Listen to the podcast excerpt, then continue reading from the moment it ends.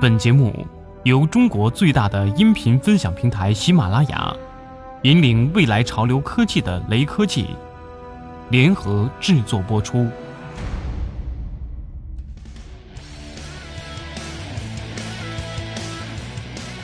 港囧可谓是最近大众关注的话题，从其票房表现就可以看出火爆程度。截至十月四号上映十天的港囧累计票房十二点八亿元。打破了此前由徐峥执导的前作《泰囧》于二零一二年底创下的十二点六八亿元的票房纪录，再度刷新了国内两地电影票房的新纪录。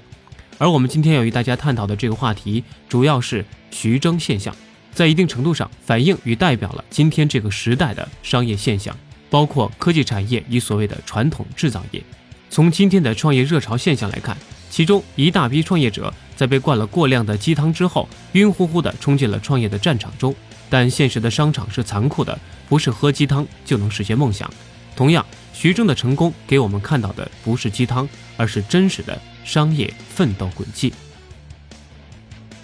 港囧再次热播，我们将这种现象定义为徐峥现象。这种现象的出现，正是互联网信息碎片化时代背景下催生的。其中主要原因有以下两方面：一是我们今天处在一个信息高度碎片、过载的时代。大部分人已经不愿意花时间去思考有深度的艺术。二是经济下行压力加剧，必然导致社会竞争压力加大。此前处于这个时代中奋斗的人们来说，我们需要借助一些娱乐方式来自己减压。这种不占大脑内存并能一笑而过的电影，显然是个不错的选择。今天我们不去讨论这个时代电影艺术追求的深度问题，而重点讨论徐峥现象所带来的商业思考。这对当前的大众创业、万众创新或许能带来一些帮助。毕竟，对大部分创业者而言，如何通过创业获得财富的增长是大家关心的事情。尽管徐峥是一位导演，但其本质与我们今天大部分创业者一样，都处于一种创业阶段，只是他选择了从电影产业切入。而他在电影领域所获得的现象级成功，给今天每天补鸡汤的创业者至少带来了以下三方面的启示：一。将一项功能做到极致。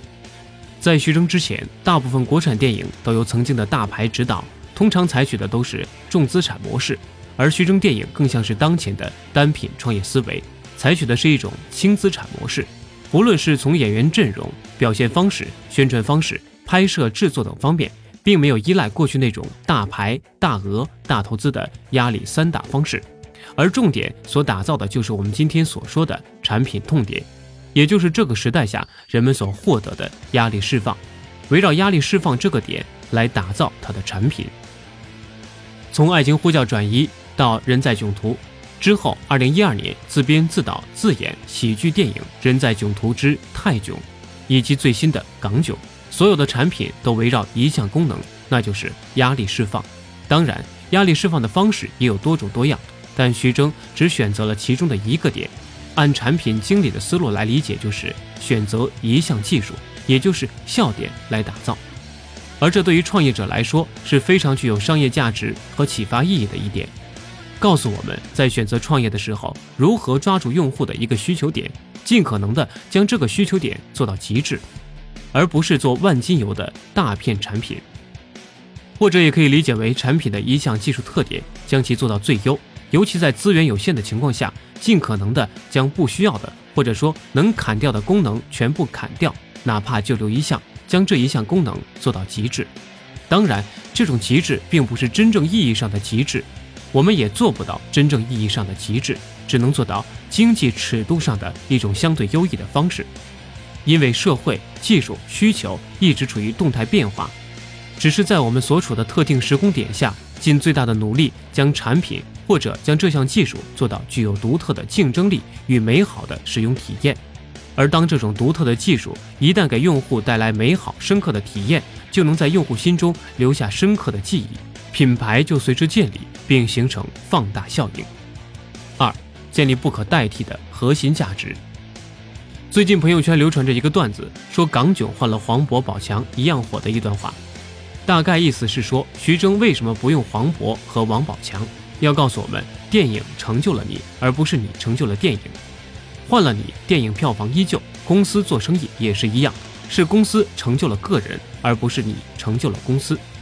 我们每个人都应该满怀感恩之心，同舟共济。平台成就了个人以后，大部分人不知道珍惜平台，反而开始找时机和平台讲条件，平台只能放弃它，机会留给新人。最大的赢家是坚持和平台走下去的人，比如徐峥，港囧没有上映，他已经赚了一点五亿了。上映后首天票房破纪录。黄渤拍完泰囧后曾说合约没谈好，下次要谈票房分成，结果就没有下次了。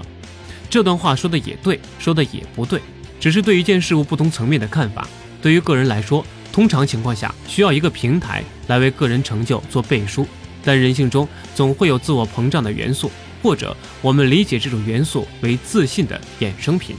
很多人在一个平台上奋斗到一定程度的时候，的确会出现不同程度的迷失，包括企业领导者本身。而企业领导者一旦出现迷失，其结果必然就是整个企业战略开始出现偏差，导致企业误入歧途。当然，对于其他职位的人员来说，需要冷静地看待自身今天所取得的成就。除了自身能力因素之外，造就了我们成功的其他因素所占的比重到底有多大？